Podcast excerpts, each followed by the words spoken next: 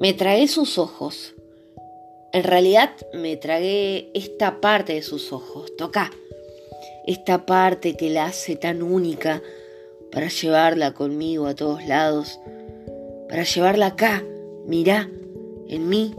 Tocame el pecho. Sentime la cuestión. Ahora que apoyo las pestañas de arriba con las de abajo, pienso. Ahora que viajo a puerto deseado, pienso en la flaca.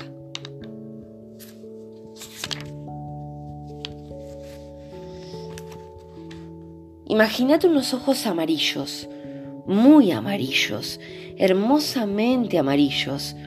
Bueno, así de lindo es mirarla vivir. Hoy pensé en su espalda, en la bajada de su espalda. Amar a Illo, amarillo. Pensé en hacerle un té de boldo, como le gusta, con dos cucharitas de azúcar, como le gusta.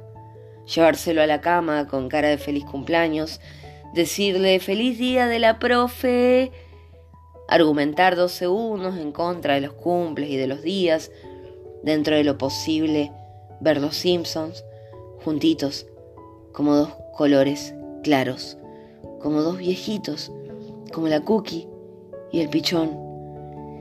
Es que la palabra amarillo trae paz. Es casi como amar, como terminar el té, como pedirle que deje los pocillos en la mesita de luz. De su libro Pullover, dos poemas de Elian del Mestre.